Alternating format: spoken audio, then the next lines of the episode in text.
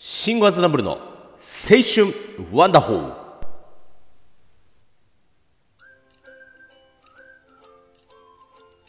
毎度どうもはい。えー、シンゴアズナブルですけどね。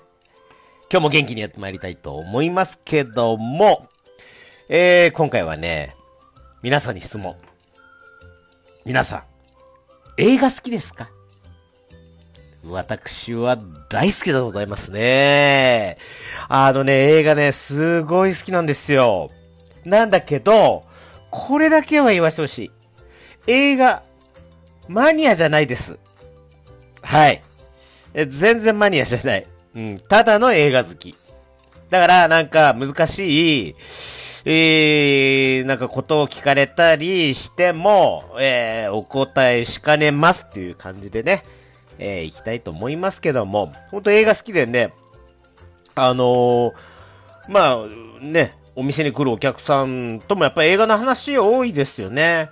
うん。でね、あの、映画好きな人に対してはね、ものすごい丁寧な接客するしさ、うん。なんか、そうでもない人には、まあまあ、それなりって感じ？うん。まあまあ、あの映画好きの人来てほしいなって感じですよね。でね、映画ね、えー、まあ、いつ頃から好きかっていうと、まあ、物心ついた頃から好きでしたよね。まあ、5、4歳、5歳ぐらい？うん、まあ、保育園くらいの時ですよね。あのー、うちのね、父親がね、えー、映画大好きで、あの、昔ね、あの、よく見てたんですよ、テレビで。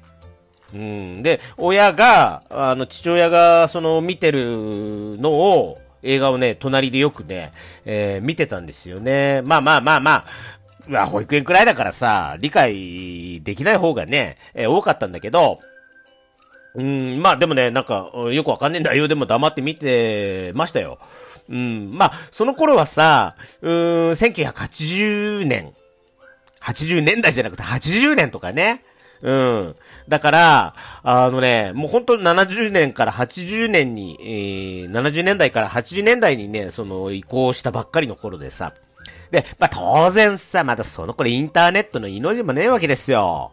うん。でね、あのー、楽しみなんつったらさ、それくらいしかなかったんですよね。うん。でね、テレビでね、えー、よく映画ってやってましたんだよ。あ、やってましたんですよ。うん。ほんとね、それがね、もう楽しみで楽しみで、えー、しょうがなかったですよね。うん。でね、80年代、まあ80年とか81年とか、あなんかはさ、まだほら、80年代入ったばっかだから、うーんと、70年代の映画とかよくやってたんですよ。うん。でね、えっ、ー、とね、TBS のね、月曜ロードショーね。うん。これ司会者、小木正弘さんっていうね。あの、ちょっと薄めの髪型のね、えー、おじさんでしたよ。司会者ね。うん。でね、日テレのね、日曜ロードショー。日曜日やってたんですよ、映画。うん。で、えーっとね、あのー、そっから水曜日に移ったんだな。水曜ロードショーつって。えー、そっからまた移って、えー、金曜ロードショーですよ。うん。今のね、あの、金曜ロードショー、今、名前違うのかな？うん。でね、えー、小学校ね、3年生くらいからな、かな？あの、テレ朝。新潟それまでテレ朝なかったんですよ。うん。でね、テレ朝がね、新潟に来たのが、その、小学校3年生くらい。でね、日曜日のね、えー、9時からね、日曜洋画劇場っていうのやって、で、5年生ぐらいからかな、フジテレビで、土曜ゴールデン洋画劇場っていうのやってたんですよ。うん、うん、うん、うん。で、えー、まあまあまあまあ、ちなみにね、その金曜ロードショーが水野晴夫でしょ？えーと、土曜ゴールデン洋画劇場が高、高島忠信？あ、だって、だったっけ？うん。高島、あの、兄弟のね、お父さん。はいはい。役者のね。うん。で、日曜洋画劇場があれですよ。あの、さよなら？さよなら？さよなら？っていう、小木正弘さん。ね、おじいちゃん。うん、もう亡くなったかな？うん、まあ、そのね、あの、その名物司会者っていうのはそれぞれさ、いてさ、まあ、何の話してんだよって話なんだけど、うん、あとね、土曜の夜中はさ、えーとね、うーんと、よく映画やってたんですよ。各チャンネルでね。うん。で、もうあの、小学校6年生ぐらいになるとさ、どの映画見ようか、えー、迷っちゃうぜ、なんつってね。まあ、うちビデオがあったからさ、ビデオ、こっちビデオ撮って、じゃあこっちは見て、で、こっちチャンネル切り替えてまた見て、みたいなね。土曜日楽しみだったなうん。でね、まあ、いろんなジャンル見てましたよ。うん。あのー、なんだけどね、まあ、親父、お、お父さんはね、まあ、親父は親父でいいんだけど、お父さんは、えー、まあ、とにかく、どんな映画でも見てて、まあ、だからね、まあ、自然と俺といろんな映画見るような、あれだったんだけどね、やっぱりね、70年代で結構パニック映画多かったね。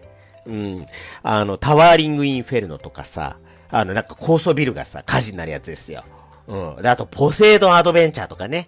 あの、豪華客船がね、あの、真っ逆さまにね、転覆しちゃうやつ。めちゃ面白かった。今見ても面白い。ジーン・ハックマンね。はいはいはいはいはい。うん、とかね。まあ最近ちょっとパニック映画って減ってきたかなって感じですよね。うん。で、そこからずーっとね、テレビ映画を見ていて、で、中学になってさ、うんとね、えー、こう、ちょっとね、遠くまで、え出てもいいですよ、なんつってさ、小学校はほら、まだちょっとね、子供だから、あれなんですけど、家の近くしか行っちゃダメなんだけど、中学校になって、ちょっとね、街、えー、なんつ繁華街の方に行っていいですよっていうね、えー、ルールになってさ。でね、あのー、映画館に行けるようになったんですよ。うん。でね、俺はやっぱり実家飲食店だったんでね、うん、そこで、まあ、バイトっていうかさ、働いて、お給料もらって、毎週ね、一人でね、暗いよね、映画見に行ってた。うん。その頃ってさ、今みたいなさ、なんか入れ替え制じゃなくてね、なんかな、何回でも、もう1000円だけ払えばさ、もう朝から晩まで入れるわけですよ。うん、だから気に入った映画は2回も3回も見たりしてさ、うん。あの、でね、同時上映ってのがったの。だからメインの映画があるでしょそれになんか抱き合わせでもう一本ね、なんかおまけみたいのがついてさ、それを繰り返しにこう、ま、朝から晩までね、上映してるような感じでしたよ。うん。だからまあ、えー、一度に二度お得みたいなさ、二度楽しいみたいな感じでね、お得感満載だったんだけど、まあ大概その同時上映外れだったんだよね。まあまあマイナーの映画もね、ぶつけてくるわけですよ。うん。なんだけど、逆にね、メインがなんかいまいちだったけど、同時上映、なんか無名な映画だったけど、めっちゃこっちの方が面白かったなんて当たりもあったりしてさ、で、その頃パンフレットね、まだ300円とかね、安かったから、あ両方のね、えー、パンフレット買ってさ、あの、今でもね、撮ってありますけどね、今度そういうのも紹介できたらいいななと思いますよね。はい。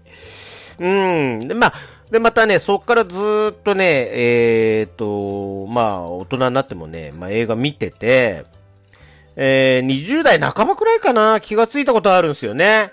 うん。あれ俺、バッドエンドの映画好きだななんつってね、ある時思っちゃったんですよ。でね、子供の頃からね、アガサ・クリスティとかさ、あの、サスペンス映画もね、結構好きだったんですよ。あの、まあ、当然ね、怪獣出てきたりさ、恐竜の島とかさ、アクション映画当然好きですよ。うん。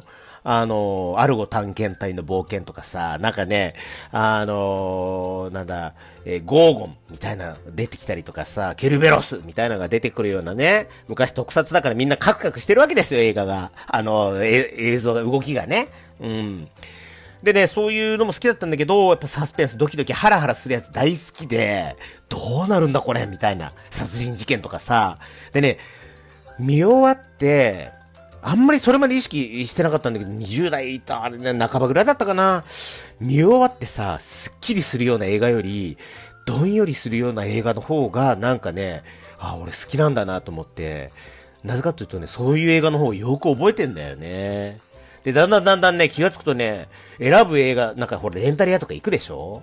選ぶ映画なんかもさ、そんな雰囲気のもの選んでる自分がいるってことに気がついちゃって、なんだかななんてね、考えたときに、やっぱね、実際自分の、例えばね、身の回りだったり自分にね、そんな事件が起きたら、俺はどういう行動に出るのかななんてね、想像したりするのが好きだったみたいでね、ん、なんかね、その、まあ、心の鍛錬みたいなね、感じでね、あの、アパルトヘイトの映画とかさ、俺もし黒人だったらどうなってたんだろうとかね、なんかそういう、なんかまあ妄想癖、バリバリのメンヘラ野郎でしたよね。うん、まあ、皆さんはね、どんな映画好きですか？なんてね、えー、感じでね、まとめようかななんて思いますけども、まあまあね、こんな感じで映画の話するとね、止まらなくなるんですよ。だからね、ちょっとね、お客さんにもね、もうほんとちょっとね、熱くなっちゃってさ、あの、お客さんとも討論、映画の話で討論、なりかねない時もね、まあ、多々あるっちゃあるよね。うん、まあ、なのでね、このあのえっ、ー、とね、やっぱ青春の頃のね、映画だったり、まあ、どんな映画が好きだとかね、まあ、こういう映画が好きだと具体的なね、えー、映画のね、えー、話をね、まあ、この、えっ、ー、と、青春ワンダホーでもしていきたいと思いますんでね、えー、またぜひ聞いてほしいなと思います。はい。まあ、ちょっとね、じゃあね、最後ね、ちょっと決め台詞、えー、で終わ、締めさせてくださいよ。いきます。いやー、映画って、本当にいいもんですね。それではまた。これね、金曜ロードショーの水野晴夫さんのね、毎回の決め台詞です。はい。まあ、そんな感じで、また次回映画の話を、えー、今度ね、させていただきたいと思いますので、また聞いてください。今日はありがとうございました。それじゃあまたバイバイ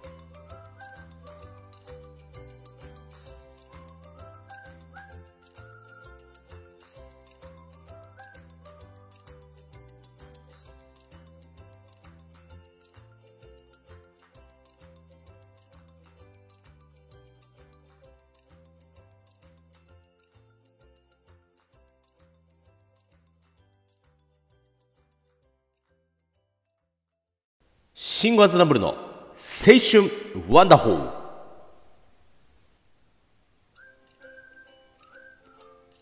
毎度どうもはい。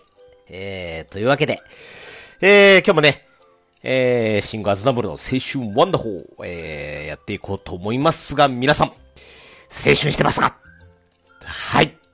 ねえ。今日はね、うーんとね、覚悟。うーん、なんかね、またそんなね、あのー、なんつうの、自己啓発的な？話するの？みたいなね。まあ自己啓発とか、まあ、好きですからね。うん。まあまあまあまあまあまあ、そんな硬い話じゃないんでね。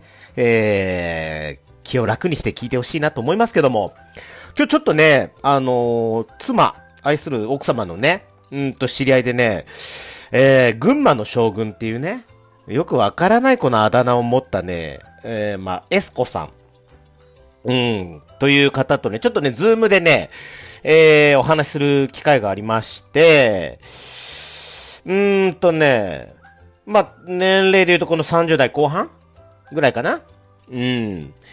でね、うんと、まあ、ご自身でね、いくつかそのビジネスを、まあ、展開してる方でね、まあ、ネイルサロンやったりさ、うん、してるらしいんですけどもね。まあ、その人とちょっとお話しする機会があってさ、うん。あのー、まあ、その、人なんだけど、まあ、ぶっちゃけね、まあまあ、見た目はまあまあ、まあまあ、綺麗な方ですよ。うん。ただ、それよりもね、ぶっちゃけすごい人だった。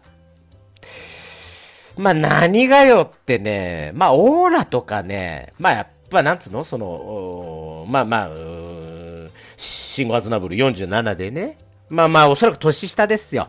まあ、年とか関係ねえんだけどさ。えー、まあ、その、なんつうの、頑張ってんなっていうオーラ、稼いでるなっていうオーラとかさ。まあまあ、頭、頭もいいしね。うん。えー、まあ、その人を引きつける、その話術だったりもね、まあ、すごいあるんだけど、まあ、何がすげえなと思ったのはね、腹くくってるよね。うん、なんかね、うん、その、まあ、自分のそのビジネスだったり、生き方っつうのかな、まあ、そういうところにもその覚悟してるっつうかさ、それがやっぱすげえなっていう感じなんかさ、やっぱそのほら、まあ、従業員っていうかさ、まあ、いろんなね、そういう関わりを持った人おに対しての心構えつうかさ、私がこの人たちを幸せにするんだっつね、まあ、その腹のくくり方つかがね、ものすごく、まあ、ズドンときましたよね。シンゴアズダブル、ほら、あの、人と関わるの嫌でさ、あの、苦手でさ、まあ、一時はね、2店舗飲食店やってさ、10人ぐらいでバイトとかね、え従業員にさ、いたんだけど、まあ、俺はね、やっぱほら、なんつうの、その自分でやった方が早いやって思うタイプだからさ、まあ人育てるとかさ、人を雇用するってのはね、やっぱ合わねえんだよね。でもこの人はさ、それとは逆で、やっぱ自分が頑張ってこの人たちをま幸せにしてやるんだっていうね、で、その、まあ、覚悟、俺はね、その覚悟できなかったよね。うん、ああ、まあ、人雇ったり人と関わることこんな大変だったら俺一人でやるわいっていうね。まあ、逆の覚悟はあったんだけどさ。うん、で、やっぱね、こういうね、その切れた人つうかさ、うーん。ちょっとまあ、狂った人にはね、やっぱり叶わねえよね。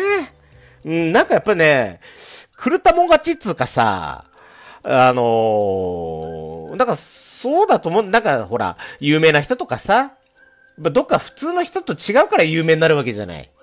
うん、なんかほら、一つのことが好きでさ、そればっかりやってたら上手になったとかさ。